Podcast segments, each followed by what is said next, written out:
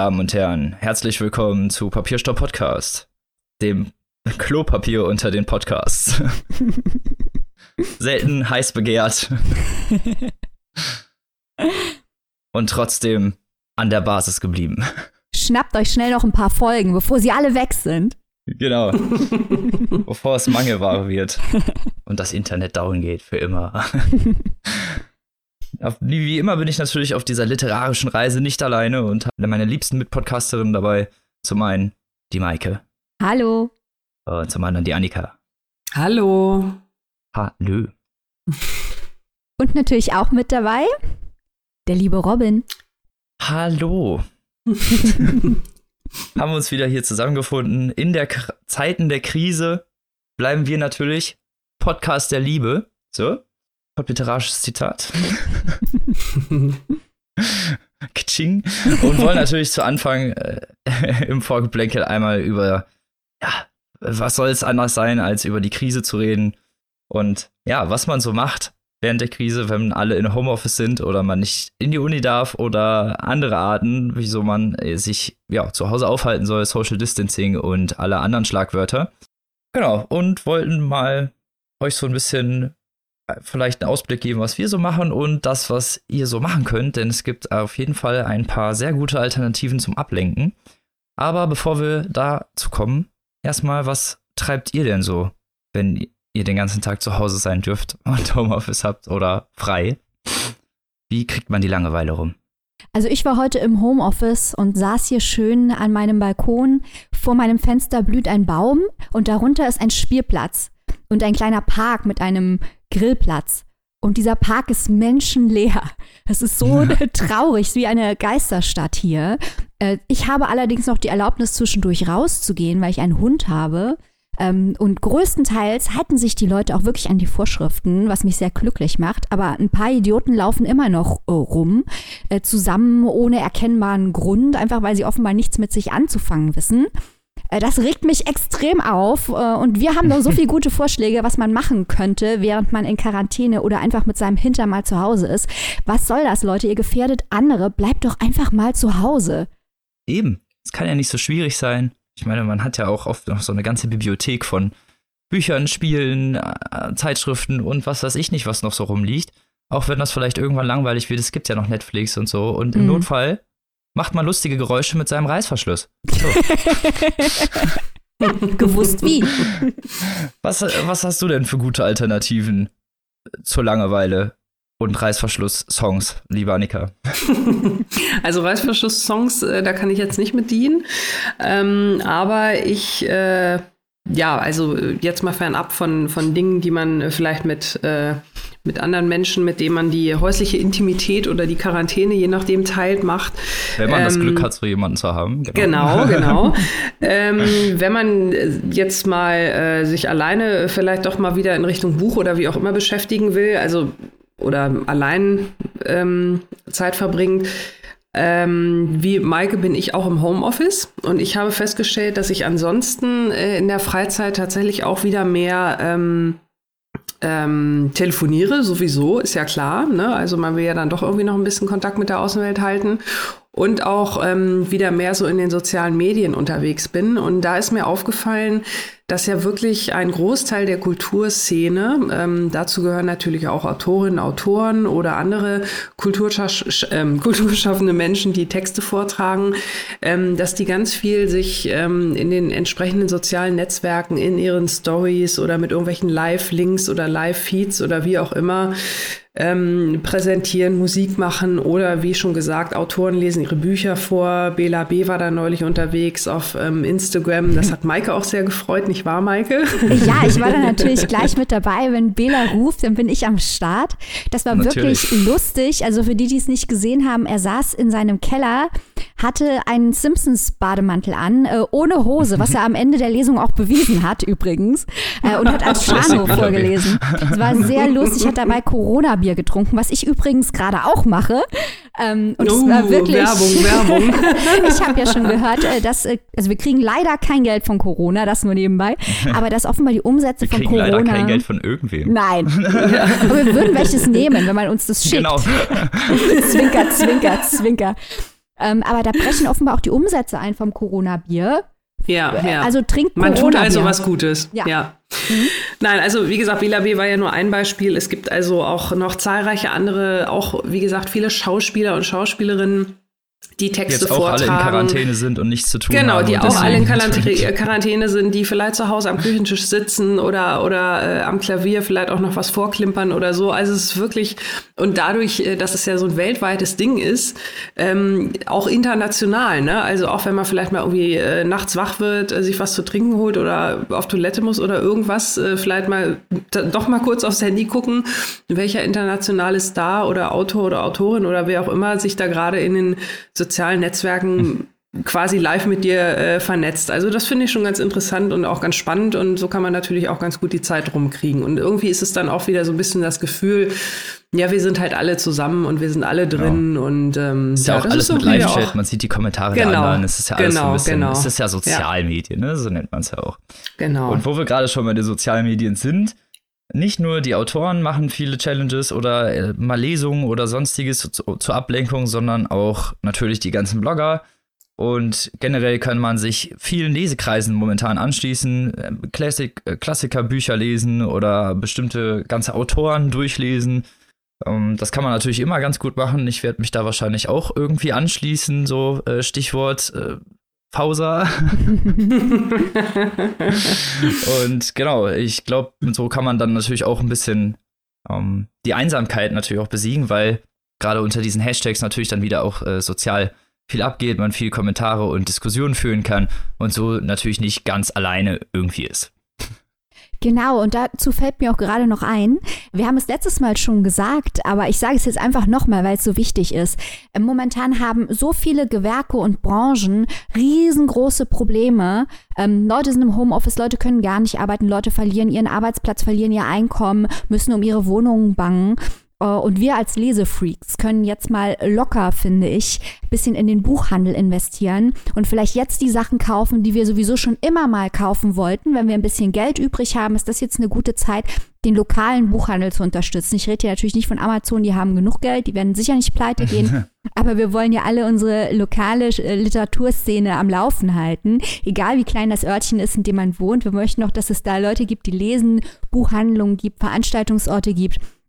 Und ich komme da jetzt drauf, äh, Robin, weil ich nämlich auch äh, an solchen Challenges dran bin. Ich möchte auch Gesamtwerke lesen äh, von Ryu und Haruki Murakami, zu denen wir hier auch schon eine Folge gemacht haben. Also wenn euch langweilig ist, hört doch mal die Murakami-Folge. Äh, ich Oh habe, ja. Aber ich habe äh, jetzt ähm, noch fünf weitere Bücher von Wellbeck bestellt, denn es ist mein Ziel, den gesamten Wellbeck zu lesen. Und der hat mehr geschrieben, als man so von vornherein annehmen könnte. Ich habe schon ziemlich viele Wellbecks, aber jetzt gehe ich zu den kleineren Sachen über, den Essaysammlungen und so. Äh, also investiert in den Buchhandel. Und in Also ihr Wellbeck. seht schon, ihr seht schon, äh, liebe Hörerinnen und Hörer, ähm, Maike, die redet nicht nur, ne, die sagt nicht nur macht mal, die, die macht auch selbst und die hat quasi schon ihren Buchladen jetzt mehr oder weniger im Alleingang finanziert. Na gut, es waren fünf Wellbecks, also so viel jetzt naja, nicht. wer weiß, was noch alles folgt. Ne? Genau. Vielleicht noch ein paar Special Editions oder so. pure Selbstlosigkeit, Leute. Ja, gerade in solchen Zeiten ist das ja auch wichtig und wir sind ja sonst auch schon immer dabei, euch den lokalen Buchhandel äh, anzupreisen. Und in diesem Fall ist es ja wirklich auch wichtig für die Wirtschaft. Und genau, wir wollen ja nicht, dass irgendwie in ein paar Monaten wir rausgehen und äh, es keine lokal geführten Buchhändel mehr gibt. Weil ich glaube, da ist jeder dann traurig.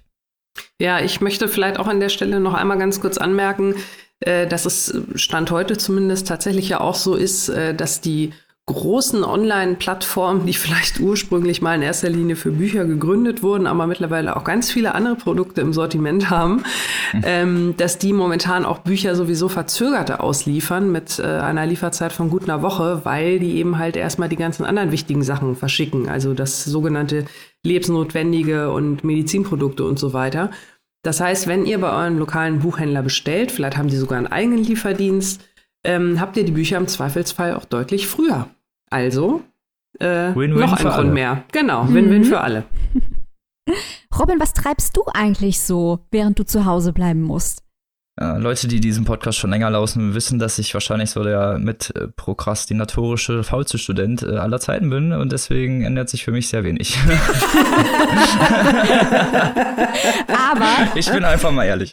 Ja, aber man muss jetzt auch mal dazu sagen, zur Ehrenrettung von Robin, äh, was der hier leistet für diesen Podcast jede Woche, das ist für andere Ja, Leute ein ja. Vollzeitjob, muss man jetzt auch mal Ja. dazu sagen. Ja.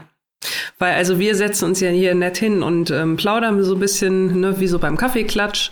Das ist schon ganz schön, aber Robin hat ja dann noch die, darf unser Gestammel und Geschnattere dann ja auch noch mal so ein bisschen zusammenschnippeln und äh, das Ganze produzieren und da steckt natürlich ordentlich viel Arbeit drin. Wenn ihr wüsstet, wie wir klingen ohne Robins technische Unterstützung.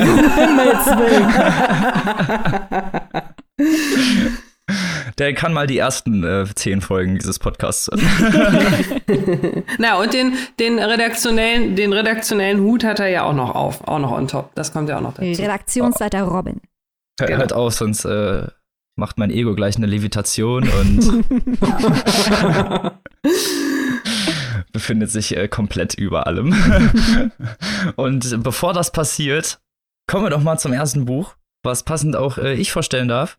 Und zwar einem Klassiker, könnte man fast nennen. Oder Ja. dem Nachfolger eines Klassikers. Denn es handelt sich um Die Hosen der Toten, Teil 4 der Trainspotting-Reihe von Irvin Welch. Yay! Uhu. Wie letztes Mal angekündigt, Schottland, Heroin und Sex. Alles abgecheckt. Und äh, ja, wer Trainspotting noch nicht kennt, äh, zum einen schämt euch, zum anderen geht es um vier Drogenjunkies aus Leith in Schottland. Zum einen ist das Mark Renton, auch Randboy genannt in den früheren Werken. So kann man es nennen, unser Hauptprotagonist und eigentlich so der weiseste theoretisch von allen, aber auch der gerissenste und damit der fieseste. Deshalb so ein bisschen kleiner Spoiler, ist er auch derjenige, der am Ende des ersten Teils, als die vier ihren krassen Drogendeal durchziehen, alle bescheißt und sich mit dem Geld absetzt, um weiter seinem äh, Lebensstil zu frönen. äh, ein weiterer Charakter dieses äh, Quartetts ist Sickboy. Seinem Namen alle Ehre machen, ist er so der äh, Womanizer der Truppe, aber gleichzeitig halt auch wirklich der, der ein ziemlich sexistischer, ideologistischer Typ und extrem antigesellschaftlich, nennen wir es mal einfach so. Generell Menschen oder alles, was irgendwie so mit sozialen Kontakten zu tun hat, ist nicht unbedingt Simon Williams, sein echter Name Metier. Und deswegen ist er halt auch, ja, der, einer der krassesten der ganzen Truppe, der auch generell einfach ein ziemlich abgefuckter Typ ist. Er würde sich dann quasi in den Zeiten der Corona-Krise sehr wohlfühlen, so ohne soziale Kontakte und so, ne? Könnte man fast sagen, ja. Quarantäne-King. Genau, genau. Ein Überlebenskünstler. Dann haben wir noch äh, Franco Bagby. Franco Bagby ist so der gewalttätigste, krasseste Charakter der ganzen Truppe, der auch kein Heroinsüchtiger war, sondern der ist dem Alkohol zugehörig und wird daraufhin immer unglaublich gewalttätig und ist ziemlich unberechenbar und ja, einer der wankelmütigsten und gefährlichsten Charaktere dieses Quartetts, von dem Rand natürlich nach Ende des Trainspotting-Deals ziemlich Angst hat, dass er ihn irgendwann mal findet. Zum letzten haben wir Spud. Spud ist so ein bisschen der unfreiwillige Pechvogel der Truppe. Es ist so ein bisschen, wenn man Spuds Kapitel liest, ist so ein bisschen wie wenn man Rick und Morty Folgen guckt, in denen Jerry vorkommt. ja, ja. Es passiert einfach auf jeden Fall immer das, der Worst Case. Also Spud hat einfach, ja, das Pech der gesamten Menschheit irgendwie geerbt und schafft es auch irgendwie jedes Mal, sich wirklich in die schlimmsten und die derbsten Situationen zu bringen, die man sich als Mensch überhaupt vorstellen mag. Sehr schöner Vergleich mit Jerry. Die Hosen der Toten spielt jetzt 20 Jahre nach Trainspotting. Dieser ganze nihilistische Heroin-Junkie-Lebensstil ist natürlich so langsam einem, äh, einer Resignation gewichen, weil irgendwann, wenn man eines Morgens in seinem Dreck aufwacht, stellt man natürlich auch irgendwie fest, dass nicht das ist, was einem das Leben bringen sollte, beziehungsweise dass das Leben auch weitergeht. Also man kann sich natürlich mit dieser nihilistischen Scheiß, äh, das auf das, was morgen kommt, ich nehme mir heute alles, was ich möchte, Attitüde durchziehen, aber irgendwann wird man älter und älter und es kommt nächster Tag und es kommt nächster Tag und es endet ja nicht. Dementsprechend sind die vier alle, nennen wir es mal, fast gesellschaftlich angepasst. Renton ist Musik-DJ für EDM. I. DJs. ja, genau. es ist auch überhaupt sehr gar nicht seine Musik und er, ja, sind wir mal ehrlich, eigentlich hasst er seinen Job so ein bisschen, aber es ist halt das, womit er Geld verdienen kann, womit er legal Geld verdienen kann. Prinzipiell ist er der Babysitter für drei überpubertierende kleine Arschlöcher, die sich unglaublich scheiße gegenüber benehmen. Also es ist relativ am Anfang des Buches, wo der eine dem anderen aus Spaß, weil der schläft, ein Dildo an die Stirn klebt. Mit solchen Kindereien muss ich äh, generell Ah, ja. rumschlagen. Er muss sich das wohl damit klingt ja rumschlagen. nach viel Das Spaß. ist ja genau, Genau, unser es klingt Humor. nach unglaublich viel Spaß. Ja. Renton ist dafür zuständig, die mit Drogen zu versorgen, mit Prostituierten zu versorgen und mit generell mit Spaß zu versorgen. Er ist halt, wie gesagt, der Manager und ist aber auch sehr unter Stress. Also es ist alles sehr, sehr stressig und gegenüber seinem vorherigen Lebensstil auch sehr, fast, man könnte es fast stringent nennen. Also auch, obwohl er natürlich die ganze Zeit unterwegs ist und äh, viel auf Reisen, ist es ein Lebensstil, sagen wir es mal so, oder zumindest irgendwie gesellschaftlich. Ne? Auf einer dieser Reisen trifft er zufällig Franco Bagby, was ihm natürlich auf dem Flug die Panik seines Lebens beschert, denn wie ich es vorhin schon erzählt habe, Franco ist der gewalttätigste Typ aller Zeiten, dem wird auch zugetraut, dass er gerne mal jemanden umlegt und Renton hat ihn halt um mehr als 15.000 Pfund beschissen. Heißt, der ist wahrscheinlich noch ziemlich sauer, auch wenn es 20 Jahre später ist. Die beiden unterhalten sich dann, oder zumindest Renton halt durch, dadurch, dass er im Flugzeug sitzt, natürlich gezwungen, mit Bagby zu reden. Und dabei stellt sich raus, dass Bagby sich total geändert hat. Der war im Knast und hat dort eine Therapeutin kennengelernt und hat es geschafft, seine gewalttätige Ader durch Kunst zu expressieren und ist ein ja komplett anderer Mensch geworden, was natürlich Renton auch total äh, stutzig macht, da Bagby auch äh, sein Geld überhaupt nicht wiederhaben möchte und äh, total freundlich ist und ihn einlädt zu Kunstausstellungen und die beiden so eine kleine Freundschaft entwickeln. Sick Boy ist 20 Jahre später immer noch genau derselbe sexistische, rebellische Typ, der er schon immer gewesen ist. Er betreibt einen Escort-Service und ist eigentlich die ganze Zeit nur unterwegs, um ja mit jungen Studentinnen zu flirten, um die für sein äh, Etablissement zu rekrutieren. Dabei immer natürlich seine äh, Entourage aus ja sehr wollüstigen äh, Bros, so die sich alle zusammen äh, abhängen und mit denen er natürlich ideologistisch konform geht, nennen wir es mal so. Das Ganze ist äh, ja auch 20 Jahre später immer noch sehr sehr schneidend zu lesen. ja, sehr zwiespältig zu lesen, weil äh, Sickboy zum einen, er ist, er ist niemand, der man sein möchte. Man möchte eigentlich auch nicht mit ihm befreundet sein. Andererseits hat er eine unglaublich witzige, ehrliche und so eine bittere, humoristische Art, das Ganze in Worte zu verpacken und man kann ihm irgendwie nicht böse sein. Trotz Hm. seiner miesen Arschloch-Attitüde ist er irgendwie nettes Arschloch. Ja, das klingt interessant. So Charaktere, äh, bei denen man weiß, man, man sollte es eigentlich besser wissen und eigentlich die Finger davon lassen, aber Ja. irgendwie sind sie halt dann doch so total faszinierend. Ah, spannend. Ja, das ja, schon toll. Charme ausstrahlt, genau.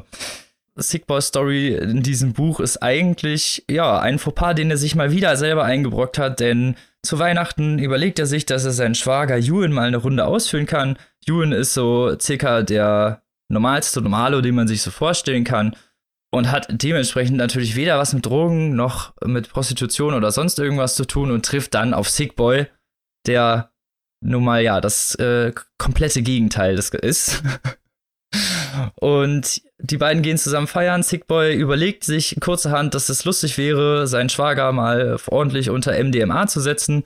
Und am nächsten Tag befindet sich auf dem iCloud-Account der Familie ein Video, in dem Ewan eine Prostituierte bumst. Um es mal vorsichtig zu formulieren. Oder wie? Ach, Herr Jemine. Nee, vorsichtig formulieren, ja doch, ist Robin, vorsichtig ein Mann der formuliert. Ich klaren hätte es Worte. anders formulieren können. Ja, ja, wie schön. Ach ja. Schön im Familienalbum. Sehr Genau. schön. Wie man sich das vielleicht vorstellen kann, ist die Frau, also die Schwester von Sickboy, nicht ganz so davon begeistert und schmeißt Ewan kurzerhand raus. Ups. Ewan überlegt sich dann, dass sein normatives Leben ihn ja sowieso eigentlich schon die ganze Zeit ankotzt und bucht kurzerhand einen Einjahrestrip durch äh, sämtliche Länder Europas, um sich einmal das Kamasutra der Sünden zeigen zu lassen. Es Klingt, klingt jetzt auch nicht unbedingt so nach einer tollen Idee, muss ich ganz ehrlich sagen. Nein, nein, auf keinen Fall. Das Problem ist jedoch, dass Carlotta, die Schwester von Sick Boy, nach ein paar Tagen ihren Mann vermisst und ihn gerne wieder zurück hätte und dementsprechend Sick Boy, weil er natürlich im, dafür verantwortlich ist im Nachhinein, äh, ja, jetzt dafür verantwortlich ist, seinen Schwager wiederzufinden. Oh. Das ist dementsprechend halt sehr lustig, weil Sick Boy, wie er so nun mal ist, äh, sich sehr es selber in die Scheiße reitet und später sehr, sehr oft betont, dass es doch irgendwie gar nicht seine eigene Schuld war. also ein sehr äh, zwiegespaltener Charakter, der ja durch seine Eskapaden und weil er jetzt natürlich durch mehrere Clubs äh, tingeln muss, um seinen Schwager irgendwie aufzutreiben, äh, auch an dubiose Geschäfte gerät und zum anderen an Renten. Das heißt, die Truppe findet so langsam wieder zusammen. Als letztes haben wir dann noch Spud, der 20 Jahre nach den Ereignissen von Trans Trainspotting immer noch derselbe Pechvogel ist. Er lebt auf der Straße mit seinem Hund Toto und ja, sein Leben läuft nun mal nicht so in geregelten Bahnen. Er muss draußen schlafen, er ist halt obdachlos und als sich ihm eine Gelegenheit bietet, einen Job zu übernehmen, macht er das auch, auch wenn es sich dabei um illegalen Organhandel handelt. Klingt jetzt auch nicht nach der besten Idee. Nein, auf keinen Fall. Und Spud wäre nicht Spud, wenn das Ganze nicht komplett in die Hose gehen würde und er seine alten Bro Kumpels bräuchte, um die Suppe wieder auszulöffeln. Und somit ist das Quartett wieder vereint und es werden sehr lustige Dinge passieren, von denen man nicht glaubt, dass, jemand, dass sie jemandem passieren können, aber Irvin Welch schafft es doch irgendwie durch seine sehr seltsamen Charaktere und durch sein parallelgesellschaftliches Drogeneskapaden äh, der Protagonisten das Ganze irgendwie realistisch wirken zu lassen. Ich, ich kann's, also ich kann es kaum glauben, dass ich das so sage, aber es wirkt alles doch realistisch. Obwohl wir hinterher irgendwann Situationen haben, wo jemand auf einem OP-Tisch liegt und ein anderer, der noch nie eine ärztliche Ausbildung hat, armtief in seinem äh, Bauch hängt, um ein Kilo Kokain rauszuholen, das über die Grenze geschmuggelt wurde in dem Körper gewohnt Trainspotting-artige hm. Auswüchse. Wir kennen das ja schon. Das Ganze ist ja wie von Irvin Welch gewohnt, äh, aufgeteilt in mehrere Kapitel, die jeweils dann die Sicht äh, unserer vier Protagonisten aufspalten und äh, dementsprechend äh, nicht nur die Perspektive sich ändert, sondern auch der Sprachgebrauch und generell der Fokus der Narrative sehr stark variiert. Renton zum Beispiel ist recht stringent, könnte man fast sagen, in seiner Erzählung. Er fokussiert sich stark darauf, was er tut und ähm, schweift in luziden Momenten zwar ab, aber meistens trotzdem noch themenbezogen. Also das Ganze ist immer irgendwie, ja, ehrlich und irgendwie bitter realistisch und ja, Renton ist Renton halt. Sickboy äh, ist halt, wie ich schon gesagt habe, der Gestörte der ganzen Truppe und das, dementsprechend sind seine Passagen unglaublich vulgär, sehr einseitig, unglaublich äh, monogamistisch, was äh, die Ideologie angeht und sehr, ja, trotzdem sehr irgendwie sehr aufsehenerregend, könnte man es anders sagen. Also ich habe sehr viele meiner Herzchenzettel, nenne ich sie mal, kleben auf äh, Sick Boys Seiten, einfach weil er es schafft, mit zwar seiner bösen, dreckigen, fiesen Art irgendwie den Kern einzufangen. Das Ganze hat natürlich auch so ein Gefühl der Wiedervereinigung, was natürlich super schön ist, weil man natürlich seine Protagonisten irgendwie wieder zusammen sehen möchte. Und äh, ja, so ein gewisses nostalgisches Gefühl fast aufkommt, könnte man sagen. Obwohl es ja eigentlich so ein paar Drogenjunkies aus Lies sind, hat man sie doch über die Jahre irgendwie lieb gewonnen. Und es sind, ja, es sind halt unsere Drogenjunkies, was soll ich sagen? Das Ganze ist wie immer sehr unfreiwillig, brutal, humorvoll und äh, hat dabei jedwede Grenze von jeglicher Moral abgelegt. Also wer sich hier an ja bestimmten, nennen wir es mal Moralkonzepten anstößt oder an äh, generell Drogenkonsum, überbordendem sexuellen Verhalten, e emotionaler Erpressung und Gewalt Anstoß findet, sollte vielleicht die Finger davon lassen. Alle anderen sei gesagt, das ist der heilige Gral. Hashtag Fakten. Aber trotz dieser derben und Thematik und vulgärem Sprachgebrauch haben die trotzdem oft auch eine sehr eloquente Ausdrucksweise und äh, es ist so ein bisschen, als würde man so einen Rohdiamanten irgendwie lesen und trotzdem gerade dadurch irgendwie wirkt es so gut und so einnehmend. Um es in ein Wort zusammenzufassen, dieses Buch frisst dich mit Leib und Seele und das ist gut so. okay. Also ich habe mich so gefreut, dass du heute über dieses Buch sprichst, Robin, weil Trainspotting ist eins meiner Lieblingsbücher aller Zeiten. Ich habe von den vier Teilen bislang nur zwei gelesen. Es ist auch eine Serie, die ich dringend vervollständigen muss. Ich habe äh, Trainspotting und Porno gelesen. Porno war ja auch die Vorlage mhm. für den Film Trainspotting 2. Apropos, wenn ihr dieses Buch sucht, gebt bitte nicht bei Google Porno Buch ein. Den Fehler habe ich gemacht. Vielleicht in diesem Fall am besten den Autorennamen als Zusatzinfo genau. dazu nehmen. Ich wollte es nur kurz erwähnen. Robin immer noch traumatisiert. ich, ich, wollte sagen, äh, dass Trainspotting so ein fantastisches Buch ist, aus genau den Gründen, die du jetzt ja auch für diesen Teil genannt hast, Robin, denn es ist, wenn man die Handlung nacherzählt, merkt man, dass es eigentlich völlig wahnsinnig ist. Diese Char Charaktere mhm. sind völlig drüber und trotzdem hat man das Gefühl, dass es realistisch ist. Plus, Achtung, es folgt eine steile These. Ich würde mhm. auch sagen, dass Trainspotting eigentlich ein philosophisches Buch ist es geht ja die ganze Zeit um dieses Choose Life. Diese Anti-Drogen-Kampagne, die die ganze Zeit verhohnepiepelt wird, hat als Claim Choose Life. Und äh, das Buch stellt halt die Frage, ja, aber wenn man den Drogen entsagt, was ist es denn für ein Leben, das man dann wählt?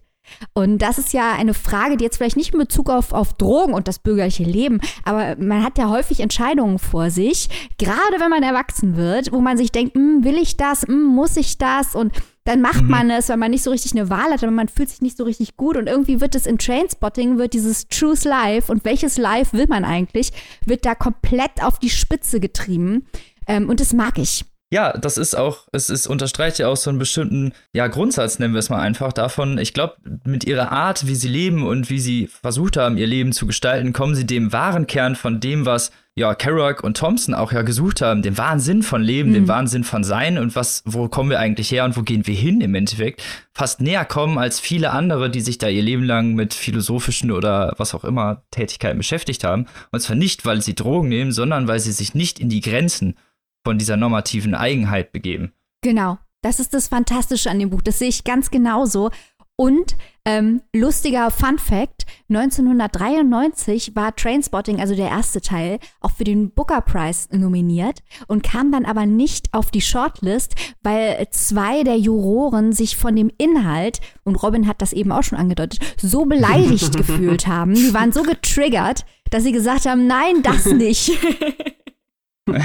das finde ich sehr schade, weil hier wirklich ja, ja, das ist, das ist Hochkunst, Freunde. Mhm. So, man muss natürlich auch immer zwischen den Zeilen lesen, aber darum geht es ja bei Kunst. So, ich, ne? Ja. Also Kunst wäre nicht äh, Kunst, wenn, wenn sie dir direkt auf die Augen genau sagen würde, was sie ist, dann wäre es Werbung. Aber würdest du denn sagen, Robin, dass es äh, vom Niveau her mit äh, Trainspotting mithalten kann? Weil das ist ja eine wahnsinnig hohe Messlatte. Äh, durchaus. Die, das, die Hosen der Toten etabliert halt eine andere Ebene dieses, dieses Anspruchs, weil ich, wie ich schon gesagt habe, ist hier der Fokus auf das Älterwerden, auf die Resignation des Lebens und auf das, was nach dem ganzen Junkie-Life kommt im Endeffekt. Mhm. Und das ist eine unglaublich interessante Perspektive, die hier hinzukommt. Es ist nicht wie Trainspotting sozusagen, aber es bleibt in derselben Schiene, auch was, was die Narrative und was den äh, Sprachgebrauch natürlich angeht. Aber es hat, es hat einfach einen thematisch anderen Fokus was, was Metaebenen angeht. Das klingt total spannend. Ähm, ich würde würd, äh, gerne noch kurz ergänzen, Maike, zu dem, was du vorhin gesagt hast mit diesem äh, philosophischen Ansatz. Also ich kann da auch nur total zustimmen. Ähm, ich habe auch, äh, ich habe sogar noch weniger gelesen. Ich habe tatsächlich nur Trainspotting gelesen als Buch. Ähm, habe den Film vorher gesehen, bin fast so ein bisschen mit dem Film groß geworden quasi und den zweiten Film auch und ähm, fand den Film auch ein bisschen besser als das Buch, aber naja, das ist ja manchmal so oder manchmal so. Also Buch hat mir aber trotzdem gut gefallen grundsätzlich.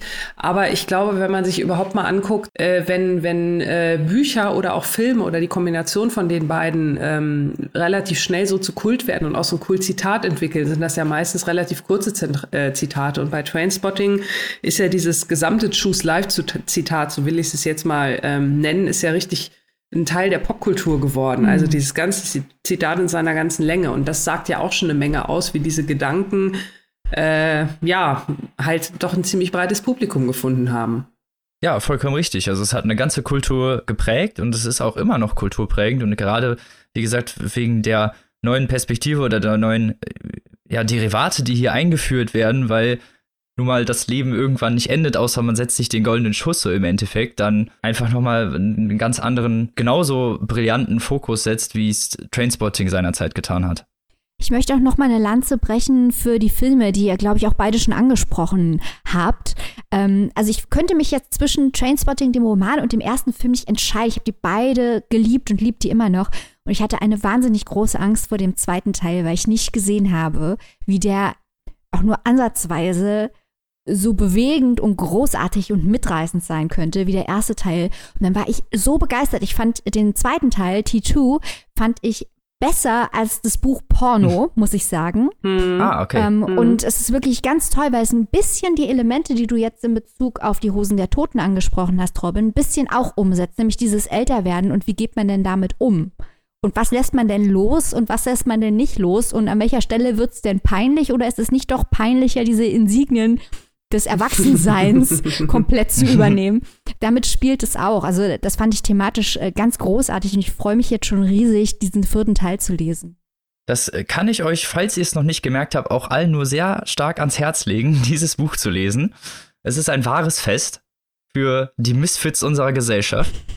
Also uns. Zu denen wir ja wohl auf jeden Fall gehören. Genau. Und dementsprechend, ja, ich kann's, ich, ich liebe dieses Buch wirklich, ich liebe diese ganze Trainspotting-Serie und ich äh, liebe es, was äh, Alvin Welch mit dem letzten Teil gemacht hat. Äh, es wird, es ist immer noch dieser völlig abgedrehte Drogenrausch von diesen Leuten, die überhaupt einen Scheiß auf alles geben. So, es ist alle normativen Geflogenheiten werden hier über Bord geworfen und da werden Sachen eingegangen und Deals gemacht und Phrasen gedroschen, die halt wirklich, äh, ja, die man sonst im Alltag auf keinen Fall hört oder nur in sehr, sehr schlechtem Konnotation und das Ganze einfach irgendwie sehr frei wirkt und ungezwungen. Und das ist irgendwie das Tolle an diesem Buch. Also es hört sich auf jeden Fall toll an und ich könnte mir auch vorstellen, der Reihe irgendwann nochmal eine Chance zu geben. Und ich finde, das sollten wir an dieser, an dieser Stelle auch nochmal betonen, dass es ja dann wirklich auch ganz toll in, äh, ja, zu dem Thema aus unserem Vorgeplänkel passt was Maike ja auch nochmal gesagt hat, äh, die lokalen mhm. Buchhändler unterstützen, da hat man doch schon gleich eine Reihe. Es wird ja viel Zeit sein zum Lesen nächster Zeit. Vollkommen und, richtig. Äh, Falls ihr mehr übrigens über diese Trainspotting-Reihe erfahren wollt, wir haben eine Folge bereits dazu gemacht. Ich glaube, es ist Nummer 16. Spaß mit Drogen. Nummer 16. Ach ey. Und äh, genau. wenn ihr total ein bisschen länger her, aber damals schon hier, ne? Hab schon immer, gewusst, immer schon gewusst, was gut ist. Äh, und wenn ihr total ausgeflippt seid hier draußen äh, und, und wolltet es im Original lesen, ähm, ja. Das geht natürlich auch. Das ist dann mit schottischem Dialekt so. Genau. Das ist ja, richtig, ja. also äh, ich habe lange, ich, ich habe in Amerika gewohnt, aber nie in England oder Schottland oder Irland oder sowas. Ich habe echt ein bisschen gekämpft, aber wenn man sich da mal reingewurschtelt hat, hat das einen ganz besonderen Charme. Mhm. Der wurde halt in Deutsch durch einfach äh, so ganz normalen Verbalslang ersetzt, der relativ omnipräsent ist. Also da wurde jetzt nicht irgendwie schwäbisch oder bayerisch oder irgendwie draus gemacht. Ja, Herrschaftszeiten. ja, das hätte man ja theoretisch auch machen können, ne? Also das, hm. das schottische Englisch in, in irgendwie einen Dialekt packen. Aber hier wurde halt einfach, wie gesagt, ganz normaler Straßenjargon, nenne ich es mal, benutzt, um das äh, einzugliedern, was sich halt, was natürlich nicht die ganze Fulminanz, wie du schon sagst, einbringt, aber doch irgendwie zumindest ein Teil davon. Ich fordere jetzt aber ähm, nach deiner Idee, Robin, eine Alternativübersetzung, in denen die alle, keine Ahnung, Schwäbisch sprechen. Das hätte ganz ja. neue Dimensionen, hätte das. kommt kommt das vielleicht auch einfach so ein bisschen drauf an, wer die Hörbuchversion liest. Ne? Vielleicht kann man da ja ein paar verschiedene Versionen aufnehmen lassen. Heinz Strunk liest Trainspotting. Ich bin total dafür. Ja, ja, ja sowieso, wär, sowieso. Dafür würde ich Geld bezahlen, aber viel. Aber kommen wir mal zum Ende. Ich kann es, wie gesagt, euch wirklich nur wärmstens ans Herz legen. Falls ihr keine Lust habt, die ganzen anderen Trainspotting-Bücher vorher zu lesen, was ich trotzdem empfehlen würde, könnt ihr dieses Buch trotzdem lesen. Es sind Anekdoten, die euch ein bisschen entgehen werden, aber es ist nichts, was äh, jetzt generell groß narrativ irgendwie äh, eine Rolle spielen würde. Das heißt, ihr werdet auf jeden Fall auch alles erfahren, ohne die Vorkenntnisse des, der ersten Teile. Das Ganze könnt ihr euch erwerben für 22 Euro oder 17,99 Euro in der keimfreien Edition bei Heine Hardcore erschienen, den ich an dieser Stelle herzlich danken möchte für das Rezensionsexemplar. Das Ganze hat 480 tolle Seiten, jede einzelne genial von vorne bis hinten und deswegen liest dieses Buch und äh, choose Trainspotting, so wie ihr. kommen wir von narrativen Rohdiamanten zu Rohstoff, dem nächsten Werk, was wir hier vorstellen wollen. Und zwar übergebe ich jetzt an Maike und bin schon sehr gespannt. Von einem Drogen. Weiter geht's mit Drogen. Ja, ich wollte gerade sagen, von einem Drogenklassiker zum nächsten. Rohstoff von Jörg Fauser. Hier kommen jetzt so viele Themen zusammen, die wir hier im Podcast schon hatten. Ich versuche das jetzt alles mal irgendwie kohärent zu erklären. Jörg Fauser, Rohstoff, das ist ein Klassiker, dass der noch nicht in der Schule gelesen wird, ist eigentlich ein Skandal, denn es ist eigentlich nicht zu unterschätzen. Eine Farce erster Güte, Klasse. Richtig. es ist nicht zu unterschätzen, welchen Einfluss Herr Fauser auf die deutsche Literatur, postmoderne deutsche Literatur generell hatte. Also es ist äh, einer der Lieblingsschriftsteller von Benjamin von Stuckrad-Barre und von Clemens Meyer ähm, die Art und Weise zu schreiben ist ganz speziell und hat auch spätere Formen des Journalismus beeinflusst und geprägt. Ein Wahnsinnswerk. Ich freue mich sehr, da heute drüber reden zu können. Ich habe ja letztes Mal schon angeteasert und angetippt, dass es hier um Istanbul, Heroin und Sex geht. Es handelt sich hier um ein, naja, semi-autobiografisches Werk, meta-autobiografisches Werk. Vielleicht sage ich erstmal was zu Herrn Fauser, damit überhaupt klar wird, inwiefern äh, sein eigenes Leben mit der Geschichte seines Protagonisten Harry Gelb verwoben ist. Jörg Fauser ist einer der sehr wenigen deutschen Beat-Literaten. Beat-Literatur, ihr habt ja jetzt Zeit, hört doch mal unsere Folge zur Beat-Literatur, ähm, ist eigentlich ein amerikanisches Phänomen, das dort in den 50ern ähm, stattgefunden hat, hauptsächlich 50er, 60er Jahre, äh, mit Vertretern wie Jack Kerouac, William Burroughs, Allen Ginsberg. Äh, Fauser ist von denen allen extrem stark beeinflusst und nennt auch, also macht auch Hardcore-Beat-Literatur Name-Dropping. Ähm, er orientiert sich ganz offensiv an den Beat-Literaten und auch an den Crime, Hardboiled, Noir-Literaten der USA. Zum Beispiel, keine Ahnung, Chandler hat er auch sehr geliebt. Und das alles spiegelt sich in seinen Texten wieder. Aber das ist kein billiger Abklatsch, sondern er transponiert das wirklich auf die Bundesrepublik Deutschland, über die er schreibt. Ich sage hier bewusst Bundesrepublik Deutschland, weil er ist natürlich im geteilten Deutschland unterwegs äh, und bildet das geteilte Deutschland ab, äh, den Westteil natürlich vor allem. Ja, zeigt halt äh, quasi die gleiche Gesellschaftsschicht, über die die Beatliteraten geschrieben haben, nämlich die einfachen Arbeiter, die Drogenabhängigen, die Alkoholiker, also eher das Unterschichtenmilieu und das Arbeitermilieu, ähm, die auch die Beat-Literaten als das wahre Amerika gesehen haben, als den Leuten, denen es gilt, in der Literatur Persönlichkeit und Würde zu geben und deren Leben es gilt zu zeigen und eben nicht nur immer die Leute mit Macht und Geld und Einfluss. Und das macht Fauser, wie gesagt, macht das eben für Deutschland. Das war eine sehr schillernde Persönlichkeit. Er war auch selber heroinabhängig, alkoholabhängig und ist in der Nacht äh, zu seinem oder von seinem 43. Geburtstag war offenbar alkoholisiert und ist auf der A94 auf der Autobahn überfahren worden. So ist er also gestorben. Es gibt ja auch einige Verschwörungstheorien, dass er aufgrund von Recherchen, er war natürlich auch Journalist, ein richtiger Beatliterat, ist auch Journalist immer mit dabei, ähm, äh, dass er aufgrund von Recherchen ermordet worden sei. Das ist aber nie bewiesen worden. Wir bewegen uns hier im Bereich der Verschwörungstheorie. Fakt ist, er wurde von einem LKW erfasst und ist dann gestorben.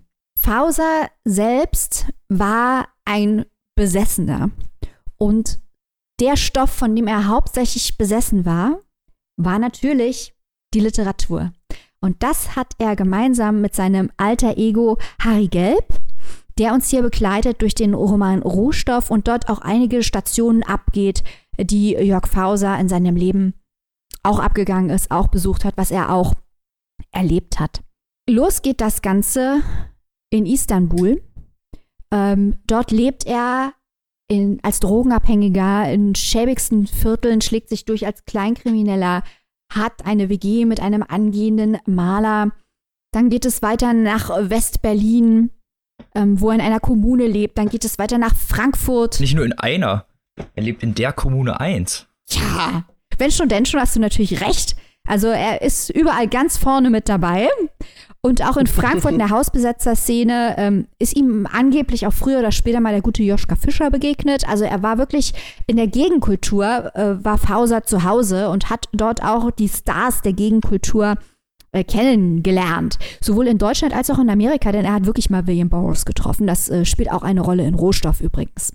Er äh, driftet also durch diese verschiedenen Städte, erst von Istanbul, ähm, dann zurück nach Deutschland, schlägt sich dadurch ähm, mit verschiedenen kleineren Jobs als Nachtwächter, als ähm, Gepäcksortierer im Flughafen, also ganz einfache Hilfstätigkeiten, trifft dort die einfachen Leute.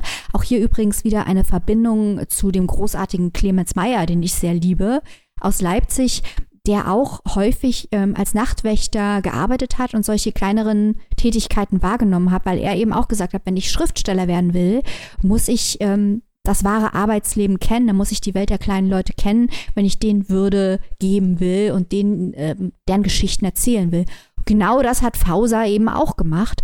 Er hat sich reingestürzt ins Leben und hat überall mitgemacht. Und ja, sein, sein Hauptabhängigkeitsmittel, für das er alles gegeben hat, war die Literatur. Er hat gelesen wie ein Besessener, er hat geschrieben wie ein Besessener. Er ist den ganzen Roman über hier, äh, also Harry Gelb, sein alter Ego, um die beiden jetzt mal hier nicht komplett gleichzusetzen, ist den ganzen Roman über davon angetrieben, einen Roman zu schreiben, selbst einen zu schreiben und den auch zu verkaufen. Aber das ist natürlich nicht der einzige Rohstoff, um den es hier geht, sondern eben auch um das Heroin. Hier wird auf eine ganz brutale Art und Weise auch die Heroinabhängigkeit gezeigt noch brutaler aus meiner Sicht als bei Burroughs. Also hier wird wirklich häufig über die zerstochenen Arme zum Beispiel gesprochen, in großer Detailtreue. Das muss man auch erstmal aushalten. Hier wird viel auch über Alkohol gesprochen, denn als äh, Harry Gelb dann vom Heroin runter ist, ist er schwerst alkoholabhängig. Das erinnert in manchen Stellen an Heinz Strunk, der goldene Handschuh, wo auch die Szene der Alkoholabhängigen auf eine sehr eindringliche Weise geschildert wird, die Gespräche, die dort stattfinden, wie die Leute aussehen. Das wird hier geschildert, also auch hier die Anlehnung an den Journalismus nochmal ganz stark. Auch hier haben wir wie bei Trainspotting ähm, sehr detaillierte Sexszenen. Da darf man also nicht sich so schnell verschrecken lassen. Aber keine Angst, auch äh, Robin und ich und wir sind Katholiken, haben es ausgehalten, also traut euch dran. Und Gerade so.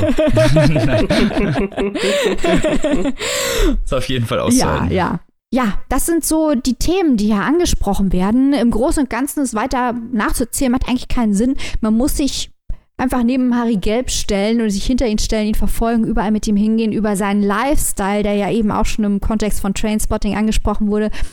Ähm, sein Lifestyle ansehen, miterleben, nachdenken, ähm, welches Life er so choose, denn auch dieses Thema steht ganz weit im Vordergrund ähm, bei Rohstoff.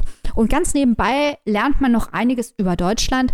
Gut, es sind die sehr, sehr großen Themen, die uns alle bestimmt schon mal irgendwo begegnet sind, aber hier werden sie wirklich gut äh, verarbeitet. Also äh, die internationalen Reisenden in den 50ern und 60ern in Istanbul und auch in Deutschland, äh, die Junkies, die Hausbesetzer, die 68er, die Kommunaden. Genau, die, diese Hippie-Bewegung ja. und diese Kommunenbewegung auch natürlich. Alles rund um die Raff und so weiter. Ja, genau. Und es hat halt auch einen wahnsinnigen Charme, weil Jörg Faus ist auch ganz groß im Hassen, muss man jetzt mal dazu sagen. Das in, anderen Büchern, in anderen Büchern von ihm im Schlangenmaul merkt man das noch mehr. Da hat er noch einen anderen ähm, Protagonisten, der auch ganz groß drin ist, eigentlich alles Kacke zu finden, aber auf eine wahnsinnig amüsante Art. Und dieser Ton spielt hier auch eine Rolle, weil er findet eigentlich diese Kommunaden albern, er findet eigentlich die 68er albern, er hält die eigentlich alle für bescheuert. Er ist eigentlich nur daran interessiert, Schriftsteller zu werden und das alles abzubilden, aber halt wirklich eine Sichtweise, die ganz knapp an der Arroganz vorbeischrammt. Das ist, was ich sagen wollte. Und äh, es ist einfach unterhaltsam, es ist spaßig. Und äh, jetzt kommt die zweite steile These von mir für heute. Mal schauen, ob Robin da auch zustimmen kann. Ich finde Jörg Fausers Rohstoff ist besser als alles, was William Burroughs geschrieben hat. Da kann ich nur zustimmen, zumindest weil es vor allem den Konsum davon angeht und ähm, ja, die Metaebene äh, verständlich zu präsentieren. Jörg Fauser hat einen unglaublich schneidenden Sprachstil. Also seine, seine Pamphlete wird hier nicht durch elenderne Bandwurmsätze und irgendwelche hier äh, durch ähm, halluzinogene Drogen her hervorgerufene Träumereien völlig ab absurde und geführt, sondern er anders als Burroughs und auch äh, Teile der, also große Teile der Beat-Generation, ist er ja viel präsenter und viel präziser vor allem. Mhm. Das finde ich auch. Er arbeitet halt mit einem ganz anderen, gut, dass du das ansprichst, Robin, mit einem ganz anderen poetischen Herangehen, weil wir haben bei Burroughs haben wir dieses Cut-Up, Ähm, bei mhm. äh, Kerouac haben wir dieses äh, automatische Schreiben, ja, dass er das alles da runtergeschrieben hat und so. Und äh, Fauser äh, arbeitet wirklich mit eigentlich eher klassischen schriftstellerischen Prinzipien. Man merkt, dass dieser Text geformt, bearbeitet und überarbeitet wurde. Mhm. Ähm, aber die Sprache ist trotzdem ganz äh, äh frisch und großartig, weil sie eben so präzise ist. Und vielleicht ist das auch, macht das auch ein bisschen das Deutsche hier aus, weil in Fragen der Präzision sind wir ganz groß, sogar wenn wir über Heroin schreiben, offenbar. Ja, ich kann dir da nur vollkommen zustimmen. Das ist unglaublich, ein unglaublich tolles Werk und gerade äh, kulturell betrachtet ja für Deutschland dieser 68er und Tipi-Bewegung und auch ist ja viel, vieler kultureller Umbruch und Fauser hat es unglaublich gut drauf, finde ich. Diese ja, teilweise hohlen Pamphlete dieser Revolution und auch diese Uneinigkeit äh, un, äh, der jeweiligen ähm, Parteien zu präsentieren, weil das Ganze ist auch erst später, also wenn man sich Dokumentationen über die Kommune 1 und Sachen anguckt, dann ähm, erzählen diese Protagonisten oder die Leute, also die Leute, die damals wirklich dabei gewesen sind, auch oft davon, dass sie Revolution wollten, aber nicht wussten, wie sie sie umsetzen sollten. Weil wie sollst du Revolution umsetzen, wenn du in den Grenzen groß geworden bist? Und das ist das, was Fauser unglaublich gut, finde ich, äh, ja, porträtiert, ist diese verschlossene Art der Leute, ihre Revolution durchzusetzen und diese, ja, schwierige Herangehensweise in ihren eigenen Grenzen, aus ihren eigenen Grenzen auszubrechen. Das ist, glaube ich, auch genau das, was du eben äh, bei Trainspotting beziehungsweise bei Die Hosen der Toten angesprochen hast, äh, dass es eben darum geht, Grenzen im Denken zu ignorieren, oder sie anzuerkennen und dann bewusst zu überschreiten. Und das hat Fauser halt wahnsinnig angenervt. Also er ist auch zwischenzeitlich in der Kommune in Göttingen mhm. kurz und es ist einfach zum Schreien komisch, weil ihn halt diese Borniertheit stört. Ihn stört jegliche ja. Borniertheit im Denken, egal welche Ideologie der Sache zugrunde liegt. Das macht ihn einfach fertig, diese ewigen Diskussionen und so weiter. Aber die Art und Weise, wie ihn das fertig macht, das ist einfach so amüsant. Das ist unfassbar lustig. Ja, aber auch um, in diesem Sinne ist es natürlich auch ein, ein philosophisches Buch, ähm, dass er eben fragt, ja, dass er ja. eben fragt, ähm, ja, an welche Prinzipien soll man sich halten, welche Prinzipien lohnt es sich vielleicht einzuhalten ähm, und, und mhm. wie flexibel im Denken sollte man auch bleiben. Es sind halt äh, gerade Fauser und natürlich auch Trainspotting und äh, viele andere, auch die Beatniks, stellen natürlich Fragen an die Gesellschaft, die ihnen normalerweise unbequem sind. Mhm weil sie damit ihre Komfortzone verlassen oder sagen wir es mal eher, ihre Komfortzone damit angegriffen wird. Und das ist natürlich was unglaublich äh, Interessantes, gerade soziologisch gesehen, weil diese Bücher die Gesellschaft widerspiegeln, aber die Gesellschaft oft von diesen Büchern abgestoßen ist. Also oft heißt es dann, ja, die bilden ja nicht wirklich die Gesellschaft wieder oder das ist dann äh, Proletariatsliteratur oder sonst irgendwas, ohne selber zu merken, dass äh, diese Dinge mitten in ihrer Gesellschaft stattfinden und sie oft überhaupt gar keinen Bezug mehr dazu haben, im Gegensatz halt dann zu Fauser, der als Schriftsteller außen steht und das Ganze ähm, schriftstellerisch einfängt. Genau, und ich finde es auch interessant, was du gerade erwähnt hast, dass es die Leute abstößt und dass es, glaube ich, auch das Potenzial hat, die Leute weiter abzustoßen. Weil warum ist es denn zum Beispiel so, dass Fauser keine Schullektüre ist oder dass er nicht so viel verkauft wird wie bequemere Schriftsteller, obwohl er diesen hohen literaturwissenschaftlichen Rang hat? Und gerade wo du das sagst, muss ich zum Beispiel auch auf eine, ein anderes Buch denken, das in einer ähnlich krassen Weise die Leser herausfordert und halt Denkweise in Frage stellt. Das wäre Faserland von Christian Kracht. Ähm, das auch die Leute bis heute spaltet. So viele Leute sagen, i, da wird hier nur gesoffen und so, weil halt die Fragen, also diese innere Lehre, die da so zur Schau gestellt hat, die Leute wirklich provoziert und das soll sie auch. Und das macht Fauser auch. Das ist extrem provozierend, was er hier schreibt gerade insbesondere, wenn er halt linke Denkweisen in Frage stellt, ähm, die ja schon mhm. mal die vorgebracht werden, um, um konservative Strömungen zu triggern. Und Fauser setzt dann quasi noch mal einen drauf. Um, und das, es macht einfach Spaß zu lesen.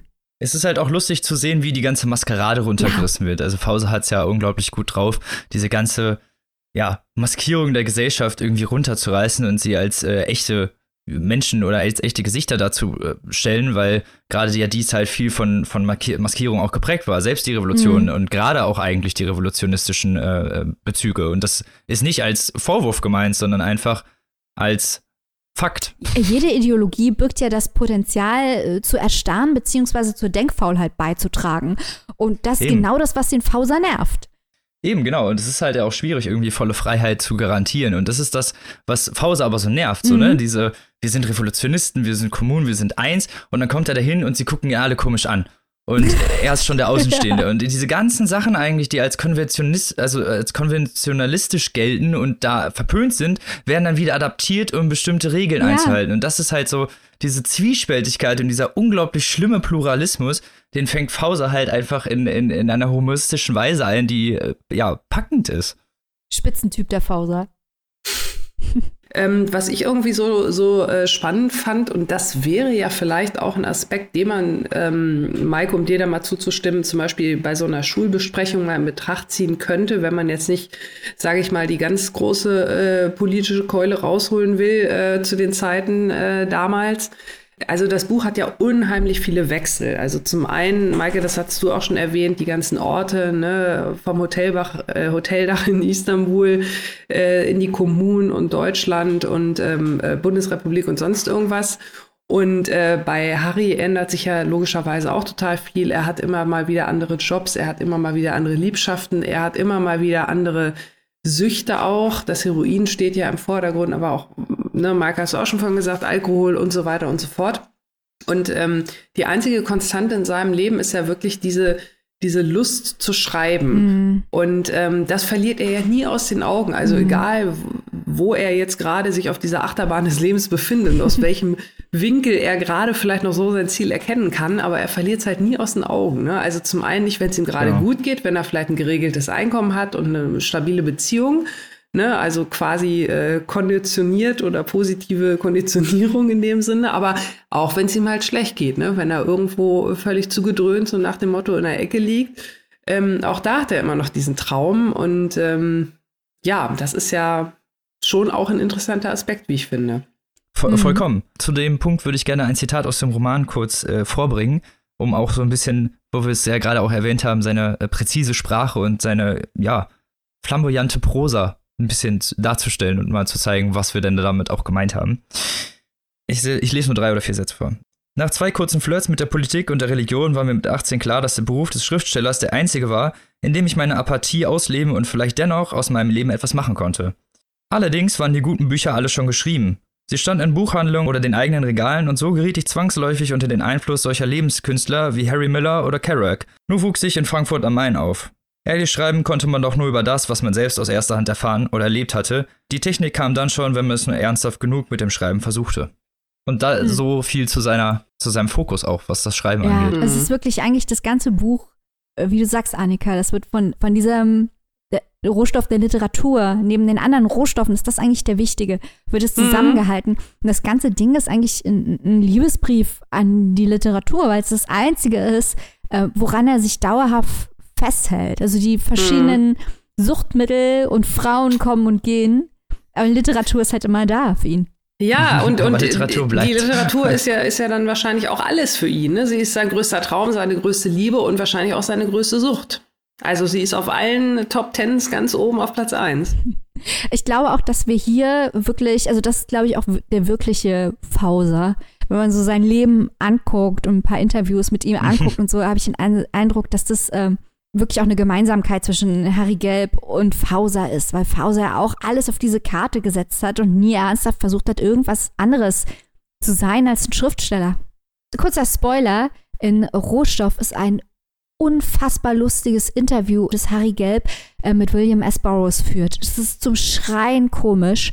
Reden ja auch über Heroin und so, also ganz, ähm, ganz großartig. Aber wie man auch aus dem Zitat, das Robin gerade vorgelesen hat, äh, sehen kann, ähm, war es Fauser halt schon mit dem, ja, mit dem künstlichen Charakter der Kunst auch, und das meine ich jetzt gar nicht negativ, sondern dass es was ist, was man lernen kann, woran man arbeiten kann, äh, war es, glaube ich, ein, ein bisschen der hat das anders interpretiert als die Beats, die dieses ähm, Spontaneous Prose und so hatten. Die haben natürlich auch daran rumgedoktert und das war ein Stück weit natürlich ein Mythos. Die haben ja auch sich mit ihren mhm. Poetologien mhm. befasst. Aber ich glaube, Fauser hat das noch viel mehr gemacht und hat noch viel mehr an Aspekten der Präzision rumgeschraubt. Und das ähm, merkt man auch in dem Text. Wie ihr hört, wir lieben dieses Buch. Lest es endlich in der Schule, liebe Lehrer, Lest die uns es. zuhören. Ja. Ja, aber wirklich. Also es ich finde, es sollte Zeit. wirklich Schullektüre mhm. sein. Es ist ähm, gerade ja auch, äh, was Deutschland angeht, der, der 68er Jahre und äh, kulturell unglaublich prägend, was ja auch die heutige Zeit alles als äh, zukünftige Popliteratur auch ausmacht, ähm, beinhaltet. Und deswegen ignoriert bitte nicht den Fauser. Ja. Seid die coolen. Das ist sträflich und äh, fies. Seid, seid die coolen Lehrerinnen und Lehrer, die ihren äh, Schülerinnen und Schülern die richtig coolen Bücher zu lesen geben. Yeah! Ja, ich meine, komm, ganz ehrlich, wenn ihr reinkommt und sagt, hey Leute, es geht hier um jemanden namens Harry Gelb, der sitzt in Istanbul und haut sich die ganze Zeit Heroin in die Venen, glaube ich, wird es sehr wenige Schüler geben, die sich darüber beschweren. Nein, das, das möchte ich nicht. Vielleicht ein bisschen verallgemeinert. ja, komm, ist ja schon mal was äh, Spannenderes als. Auf jeden Fall, auf jeden Fall. Man kann es ja, man kann ja zu so einer Art Semesterthema machen, dann noch mit Trainspotting dazu und so. Beatliteratur. Ja, genau. Alle macht den Drogen. So. Also ihr solltet live choosen und dann choose ihr hinterher am besten noch Rohstoff von Jörg Fauser. äh, das ist erhältlich ja. äh, in einer ganz neuen Edition äh, bei Diogenes, die jetzt offenbar nochmal die Gesamtausgabe von Fauser neu auflegen. Applaus für Diogenes, sehr gute Idee. Ähm, sehr, sehr gute Idee. Das äh, kostet im Hardcover 352 Seiten 24 äh, Euro. Das ist schon 352 Euro. es wäre auch 352 Euro wert, aber der Diogenes Verlag ist nett und ja. verlangt nur 24. Das ist doch sozial. Ich und auch dann könnt ihr noch äh, ein keimfreies E-Book erwerben. Das kostet 20,99 Euro. Und dann könnt ihr verrückten Hasen natürlich auch sagen, nein, ich höre mir das lieber als Hörbuch an. Auch das hier eine sehr gute Idee, denn es wird von unserem großen Helden Lars Eidinger vorgetragen, der das sehr gut liest. Äh, das ja, könnt ihr sehr umsonst. Empfehlenswert. Ja, das könnt ihr auch äh, für Geld erwerben, aber ihr könnt es natürlich auch umsonst bei Spotify hören oder bei anderen Streamingdiensten eures Vertrauens. Wenn ihr das Hörbuch erwerben möchtet, kostet das 26 Euro, 7 Stunden 39 Minuten. Da ist man noch gut beschäftigt und hat was für die Corona-Quarantäne. ja. Und weil wir ja jetzt alle während der pra Quarantäne leider drin bleiben müssen, haben wir jetzt wenigstens im Kontrast dazu ein Buch, was zumindest vom Titel her verspricht, dass wir woanders reinreisen können. Und zwar Ausflug, das jetzt die liebe Annika vorstellt. Genau, ja, ich habe äh, War okay. Ja, ja, ja der, der Ausflug. Ähm, also ich habe äh, genau das Buch Der Ausflug mit dabei heute von äh, Caroline Howells. Und ähm, also es ist ganz witzig. Äh, dieses Buch passt aus mehreren Gründen in die heutige Sendung äh, ganz hervorragend rein, auch wenn es vielleicht mit den bereits vorgestellten Werken jetzt auf den ersten Blick nicht ganz so viel zu tun hat. Es geht doch ein wenig gesittet dazu, möchte ich mal sagen. Auch stehen die Drogeneskapaden da nicht so deutlich im Vordergrund wie bei den anderen beiden Büchern, ähm, wo sie ja doch schon sehr ent, ent, enttäuschtes, äh, enttäuschtes Moment. Gab es nicht irgendwie fliegende Kaninchen oder so irgendwas? Ja, Moment, Moment, Moment. Es geht, ich äh, bin ja noch nicht fertig. Ich hole, hole noch ein bisschen aus. ähm, nein, also ganz so krass ist es in diesem Buch nicht. Ich äh, kann allerdings sagen, dass auch dieses Buch äh, skurrilerweise nicht komplett drogenfrei ist. Ähm, und auf der anderen Seite ähm, passt es insofern gut, weil es halt auch äh, eine, ja, eine etwas andere Art der Eskalation beschreibt. Und nicht zuletzt, was Robin gerade schon gesagt hat, der Titel Der Ausflug äh, passt insofern ganz gern, äh, richtig, richtig gut zu der aktuellen Lage, weil es hier nämlich um einen Ausflug geht, den eine äh, mehr oder weniger nicht alltägliche Familie in einem äh, Ressort eng auf eng verbringt. Und das Ganze eskaliert doch sehr. Und ähm, ich finde, wenn ihr jetzt vielleicht gerade mit eurer Familie denkt, ach meine Güte, wie soll ich das jetzt so lange mit denen aushalten, weil es vielleicht gerade mal, ach was weiß ich, ne, was ganz, ganz Entspanntes ist oder man sich gerade mal so ein bisschen anzieht, äh, dann lest dieses Buch oder hört dieses Hörbuch äh, und dann wisst ihr hinterher, wie schön ihr es habt. Weil es also hier in diesem Buch äh, um einen Ausflug oder um ein Zusammentreffen einer Familie geht, äh, wo man eigentlich schon von Anfang an weiß, äh, das war jetzt keine so gute Idee. Also, es geht darum, dass ein Ex-Paar, also ein getrennt lebendes Paar, mit der gemeinsamen Tochter und den jeweils neuen Partnern in den gemeinsamen Weihnachtsurlaub fahren will. Uff. What could possibly go All, alle wrong? Red Flags gehen hoch, ey. genau, genau. Also man, äh, ich finde, diese Kurzbeschreibung reicht schon, um zu wissen, ach du meine Güte, wessen Idee war das denn wohl? Und ähm, ich war deswegen auch so ein bisschen irritiert. Äh, am Anfang, als ich das Buch gelesen habe, habe ich so ein paar Rezensionen gelesen, vor allem auch aus dem englischsprachigen Raum, wo es ja zuerst erschienen ist, was mich dann auch sehr gewundert hat, äh, die irgendwie schrieben, ach, so lustig ist das Buch gar nicht. Ich dachte, das wäre so eine tolle Komödie, hahaha ha, ha, und so. Ich meine, ähm, nach dieser Kurzbeschreibung kann man ja schon so in etwa ahnen, in welche Art des Humors da vielleicht gehen könnte. Also dann doch eher so der, der schwarze Humor und jetzt nicht so unbedingt äh, die, weiß ich nicht, Schenkelklopf-Comedy. Also ich meine mal ernsthaft, ne? Getrenntes Paar mit den neuen Partnern fährt in Urlaub. Ja, da muss schon äh, ein, ein großes, glückliches Patchwork-System äh, hinterstehen. Das kann natürlich alles gut klappen, das will ich gar nicht in Abrede stellen, um Gottes Willen. Hier in diesem Fall ähm, steht aber ziemlich schnell fest, äh, gleich zu Beginn des Buchs, dass das nicht geklappt hat, weil dieses Buch beginnt nämlich, und deswegen kann ich das hier auch sagen, es ist kein Spoiler, beginnt nämlich mit einem Unfall äh, in diesem Urlaub. Also einer dieser vier, vier erwachsenen Menschen da ähm, äh, hat also einen Unfall erlissen, äh, erlitten auf der Bogenschießanlage dieser Anlage. Also damit eröffnet es sozusagen und äh, man weiß also gleich, äh, okay, das ist so, so richtig in die Hose gegangen. Und dann lernt man erstmal nach und nach zurückblickend sozusagen diese vier Menschen kennen, die da im Mittelpunkt stehen. Also das ist zum einen Matt, das ist der Vater von dem, von dem Kind, äh, das da auch so ein bisschen, äh, ja, die Familie quasi zusammenhält. Also Matt ist so ein Typ, der ist so, ja, so ein Berufsjugendlicher, so ein bisschen schluderig, so komme ich heute nicht, komme ich morgen, ne, kennt man ja. Ähm, und der ist jetzt halt mit seiner neuen Partnerin Alex zusammen. Alex ist so eine Wissenschaftlerin, äh, ja, vielleicht so zumindest auf den ersten Blick noch, noch die am normalsten in Anführungszeichen wirkende.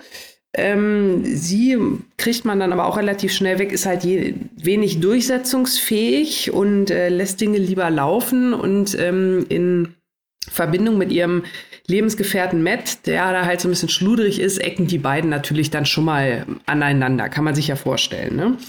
So, dann gibt es ähm, Claire, die Mutter von dem Kind, also sozusagen die Ex-Frau äh, von Matt.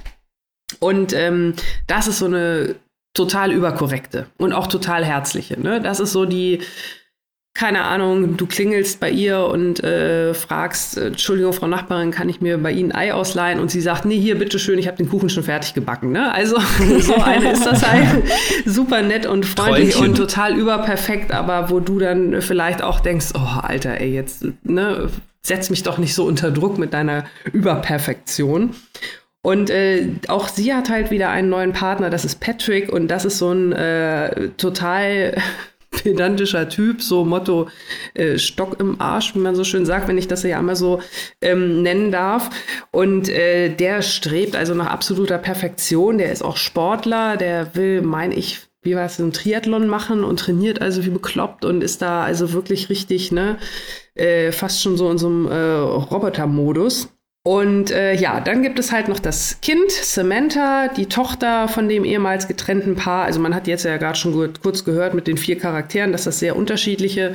Das klingt jetzt natürlich auch alles so ein bisschen nach Reißbrettcharakter. Ähm, das ist es teilweise auch, finde ich, aber in, in der Konstellation und äh, in dem, was das Buch mir, mir ja bieten soll in dieser Konstellation, finde ich das auch eigentlich gut. Da erwarte ich jetzt nicht irgendwie hier die große, keine Ahnung, Redemption-Story oder so. Da will ich die Leute sollen da jetzt, äh, das soll da irgendwie knallen. Ne? Also ich meine mal ganz ehrlich, warum liest man denn solche Bücher sonst? Und ähm, ja, wie gesagt, die Tochter ist noch mit dabei. Die freut sich natürlich, dass er alle ihre Eltern, oder dass sie beide Eltern dabei hat. Und die Tochter selbst hat aber auch noch was dabei. Und zwar ein imaginäres, menschengroßes rosa Kaninchen namens Posey.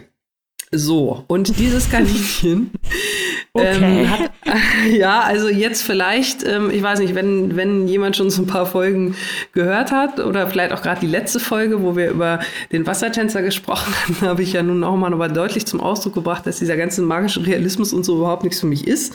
Äh, von daher denkt, denkt man sich jetzt vielleicht, wie passt das denn zusammen? Ja, das passt tatsächlich ganz gut, weil das wird in dem Buch auch so erklärt, dass es für mich alles Sinn ergibt. Ähm, für den Moment müsst ihr aber nur wissen, dass Prosi halt ja quasi ähm, so ein bisschen das, äh, diese siebenjährige Tochter Scarlett projiziert halt so ein bisschen ähm, ja ihre Empfindung in dieses Kaninchen, was sie da angeblich sieht und ähm, was ihr auch immer so Sachen einflüstert, weil das Kaninchen eine ganz besondere eigene Meinung hat und äh, diese Meinung wiederum Scarlett auch beeinflusst. Also mit so ein bisschen Küchentischpsychologie im Hinterkopf kann man sich jetzt vorstellen, was äh, Scarlett mit diesem Kaninchen versucht zum Ausdruck zu bringen. Wird auch, wie gesagt, mhm. auch alles erklärt, ist auch alles okay, aber es sorgt tatsächlich wirklich ähm, für, ein, für teilweise sehr äh, skurrile Momente, weil es halt diese Spannung ähm, so schön sukzessive nochmal aufbaut, weil die Kapitel wechseln also, äh, jedes Kapitel hat einen anderen Blickwinkel, also alle äh, Charaktere kommen mal zu Wort, bis auf die Tochter natürlich. Oder die auch, hat die auch ein Kapitel? Weiß ich jetzt ehrlich gesagt gar nicht. Aber auf jeden Fall, das Kaninchen hat also auch ein eigenes Kapitel. Ähm, das fand ich auch ganz interessant. Und ähm, es gibt dann auch noch, äh, also zum einen die so Flashbacks auch nochmal, dass man so ein bisschen nochmal mitbekommt, äh, was ist denn da überhaupt vorher vorgefallen? Wieso war überhaupt dieses andere Paar, was ja so anscheinend überhaupt nicht zusammenpasst, zusammen und hat ein Kind zusammenbekommen? Wie haben die sich vielleicht verändert im Laufe der Zeit und so? Und man bekommt dann auch immer ab und zu noch mal, ähm, ich hatte es ja eingangs schon erwähnt, dass gleich am Anfang ein Unfall passiert halt auf dieser Anlage. Man bekommt auch noch mal da so Zeugenaussagen von diesem Unfall, dass sich das mehr und mehr ähm, so ein bisschen erklärt, was da nun passiert ist. Das steht allerdings gar nicht so sehr im Vordergrund. Also es ist jetzt kein äh, verkappter Krimi oder irgendwie sowas. Das will es auch gar nicht sein. Man rätselt natürlich trotzdem so ein bisschen mit, aber ganz klar im Vordergrund steht halt diese Situation, also diese Leute fahren halt über das Weihnachtswochenende, das muss man sich mal vorstellen, in diese Ferienanlage. Das ist irgendwie anscheinend so eine Art Centerpark äh, mit auch rund um die Uhr Animation. Ne, von, also hier die Überperfekte hat schon das ganze Wochenende durchgeplant, wer wann wohin geht, die Tochter zum Tanzen und die äh, Männer zum Bogenschießen und sie geht ins Spa und du gehst dahin und jenes und ich habe hier schon Kuchen gebacken und so. Also, und es schaukelt sich also wirklich von Szene zu Szene hoch. Das fand ich auch ganz angenehm. Die Autorin nimmt sich da jetzt auch nicht zu viel Zeit, also sie überreizt es auch nicht. Und äh, sie, ja, sie schreibt das schön und man weiß, äh, irgendwann wird es passieren, dieser Moment, wo das halt alles in sich zusammenbricht und die sich alle irgendwie mehr oder weniger verbal an die Gurgel gehen. Und so kommt es natürlich auch und ach, es ist so schön. ich muss es jetzt tatsächlich einmal so sagen. Es ist, ähm, also es ist wirklich, wirklich unterhaltsam. Es ist halt mal was anderes. Es ist eine schöne schwarze Geschichte, wie gesagt, ne, mit, mit dieser Grundüberlegung allein schon, ne, äh, macht man sowas mal ja oder nein? Und äh, also jeder, der mit dem Spoiler, Gedanken spielt, nein. ist natürlich nur eine. genau, ne? also immer vorher gut überlegen, mit wem man zusammen in Urlaub fährt und auch welche Art von Urlaub. Das könnte dann auch noch mal eine Rolle spielen wenn man dann so ein mehrere Tage so ein Bungalow hat, wo man sich dann gar nicht aus dem Weg gehen kann. Und da haben wir halt wieder den Vergleich zur aktuellen Lage. Ähm, also der Shining-Effekt. Genau, genau. ja, also ähm, es hätte noch hier und da sogar noch ein Ticken schwärzer für mich sein können, ähm, weil diese Szene, wo es so richtig schön eskaliert, ist also da, ach, da hat man so dieses schöne Fremdschämgefühl und ne, man will eigentlich gar nicht weiterlesen, weil es ist ja so unangenehm, aber irgendwie sind die Charaktere auch so blöd und haben es ja alle verdient, also lese ich es ja doch weiter und so. Klingt so ein bisschen wie Gottes gemetzelt, so. Also so ja, toll. Also, wie, um, um mal dem Folgentitel gerecht genau, zu werden. Genau, genau, genau. Also, ähm, ja, ich habe es gerne gelesen, es war schön böse und auch flott weggelesen und ähm, wie gesagt, das war mal schön für zwischendurch also klingt nach einem richtig interessanten Beruf, wirklich. Ja, es ist, es ist. Gerade diese unangenehme ja, Situation, oh. das ist ja dann doch irgendwie mal sehr interessant zu lesen. Ich meine, Fremdscham ist immer so eine Sache, mhm. aber gerade bei sowas, finde ich, ist das dann nochmal sehr interessant, gerade was natürlich den äh, sozioökonomischen Aspekt angeht. Ähm. Ja, vor allem, ähm, also ich habe das ja vorhin schon gesagt, die sind zwar schon recht schablonenhaft, diese Charaktere, aber dadurch, dass halt die ähm, Erzählperspektive auch mit jedem Ka ähm, Kapitel wechselt, ähm, bekommst du auch nochmal teilweise so ähm, trotzdem so andere Facetten. Ne? Ist ja klar, jeder, jeder. Ja, gerade dadurch ja, wie sich dann wahrscheinlich auch so bestimmte Zwiste erst genau, entwickeln. Genau, ne? wie sie sich entwickeln. Bestimmte Perspektiven das ganz anders ent, äh, sehen, als es die andere Partei vielleicht ganz gemeint genau, hat. Ganz so genau, weiter. das gute alte Empfänger-Sender-Problem. Ne? Ich sage was und äh, das kommt aber irgendwo ganz anders an. Und äh, was hier auch so eine, so, so eine große Rolle spielt, äh, wer erzählt wem was. Ne? Also dieser äh, schluderige Matt, der sagt dann ganz oft, das geht schon so los. Also auch das jetzt vielleicht nicht unbedingt ein Spoiler, weil es auch gleich irgendwie im ersten Kapitel ist und nach dem Motto, ja, ähm, äh, ne, wir haben ja schon mal drüber geredet, wir wollten über Weihnachten wegfahren mit meiner Ex und dem äh, Kind und so. Und dann sagt sie, wieder haben wir noch gar nicht drüber geredet. Und ja, natürlich und so. Also, ne, es, es geht schon alles so los, dass du denkst, hm, komisch, ne? Und äh, das wird halt, wie gesagt, überhaupt nicht besser im Laufe des Buches. Aber ähm, also durch diese, durch diese Wechsel äh, kommt da wirklich ähm, tatsächlich genug Schwung rein und dieser eine ähm, Patrick, äh, also der neue Partner der Mutter, der am Anfang also wirklich so am farblosesten von allen erscheint, äh, der kriegt dann auch noch so eine kleine Extra-Story, weil eine, eine Figur aus seiner Vergangenheit auf einmal auch in diesem Ferienpark-Ressort ähm, auftaucht. Da kriegt das nochmal so einen kleinen Extra-Spin von völlig unerwarteter Seite. Und äh, also das, wie gesagt, das war wirklich sehr unterhaltsam alles und ähm, ist jetzt auch nicht unbedingt nur ein Buch für die Weihnachtszeit, weil es halt ein Weihnachtsbuch ist, das ist jetzt äh, Zufall. Man kann ja auch vorstellen, es wären die über die Osterfeiertage. Ne? Das wäre ja ungefähr ein ähnliches Szenario. Äh, von daher kann man es ja vielleicht auch so anwenden. Aber Annika, das ist echt, wie Robin eben schon erwähnt hat, das erinnert mich total an Jasmina Resas Der Gott des Gemetzels, wo ja am mhm. Anfang auch die Leute sehr schablonhaft wirken, ähm, aber dann, je länger die Geschichte andauert, man merkt, dass es quasi nur der, ihr, deren Maske ist, deren Bild nach außen und mhm. durch die äh, Diskussion bricht dann, oder die, die Handlung, die eigentlich nur aus Dialog besteht, bricht, bricht dann alles zusammen und man sieht so ihr, ihr wahres Inneres. Und ja, das scheint ja. mir recht ähnlich zu sein. Meine Frage jetzt allerdings, wie spielt Posi das Kaninchen da jetzt rein? Ist es mehr so ein äh, Comic Relief Ding oder äh, magischer Nein. Realismus oder Nee, nee, nee, nee, nee. Es ist, es ist eher, ähm, also ich sag mal so, es ist eher, äh, es wird mit einem eher therapeutischen Ansatz erklärt. Also so eine psychologische genau, Komponente. Genau, genau, genau. Reicht dir das so als? Oder also möchtest du es auch genau? ich möchte dich jetzt nicht in den Spoiler jagen, aber ist es dann so, dass quasi das Kind mit dem Hasen über seine äh, Kaninchen über seine Erlebnisse spricht oder wie? Ja, so in etwa. Ah, so in okay. etwa. Also das Kind äh, tut, also es ist so, ähm, es ist quasi das Motto, ähm, ein Kind, das einen imaginären Freund hat oder eine imaginäre Freundin. Also das hat man ja durchaus mal in, in Film oder in Literatur.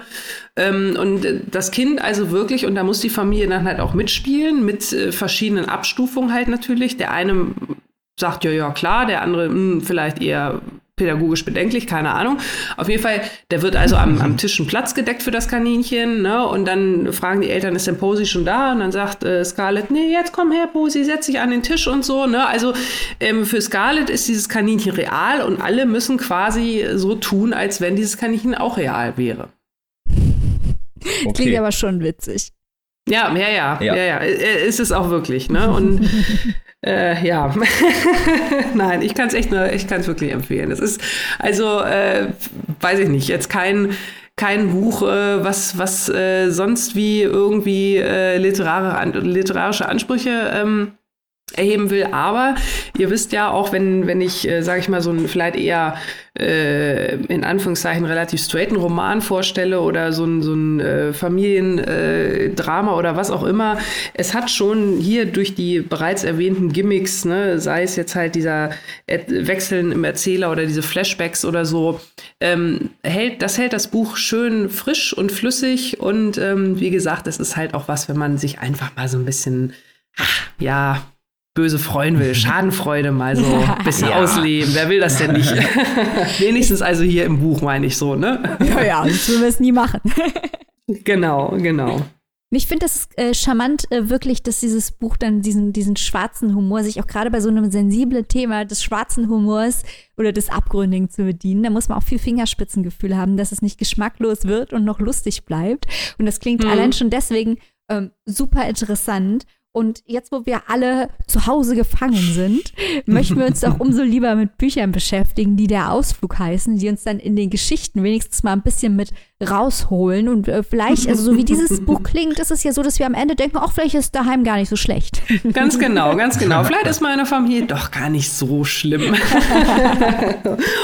Und das ja. ist es doch Und ja. immerhin auch ohne Kaninchen, ohne den Kontext genau, bekommt. Genau, Und ihr müsst den Tisch nicht für ein Kaninchen decken und so, das ist doch auch schön, ne? Also ja. Ja, muss man so auch mal sehen. Genau.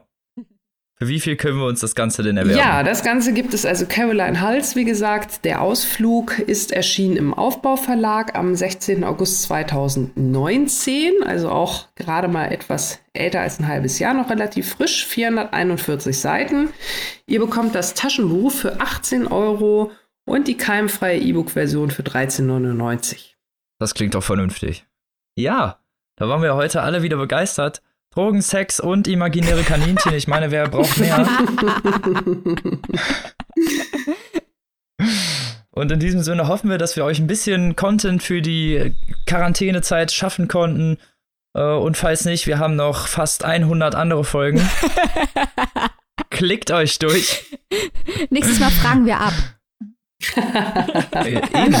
Werden, werden, äh, wird weitreichende Kenntnis unserer vorherigen Folgen vorausgesetzt. Und wehe, versteht das nicht. In diesem Sinne hoffen wir, dass ihr die Langeweile gut übersteht, dass ihr vielleicht eins dieser Bücher kauft, am besten lokal. Mhm. Und lasst euch das bringen, um den zu unterstützen. Das wäre ja super. Und wünschen euch eine schöne, keimfreie Lesewoche. Genau, bleibt gesund. Genau, bleibt gesund und bleibt zu Hause. Tschüss. Passt auf euch auf. Tschüss. Ciao.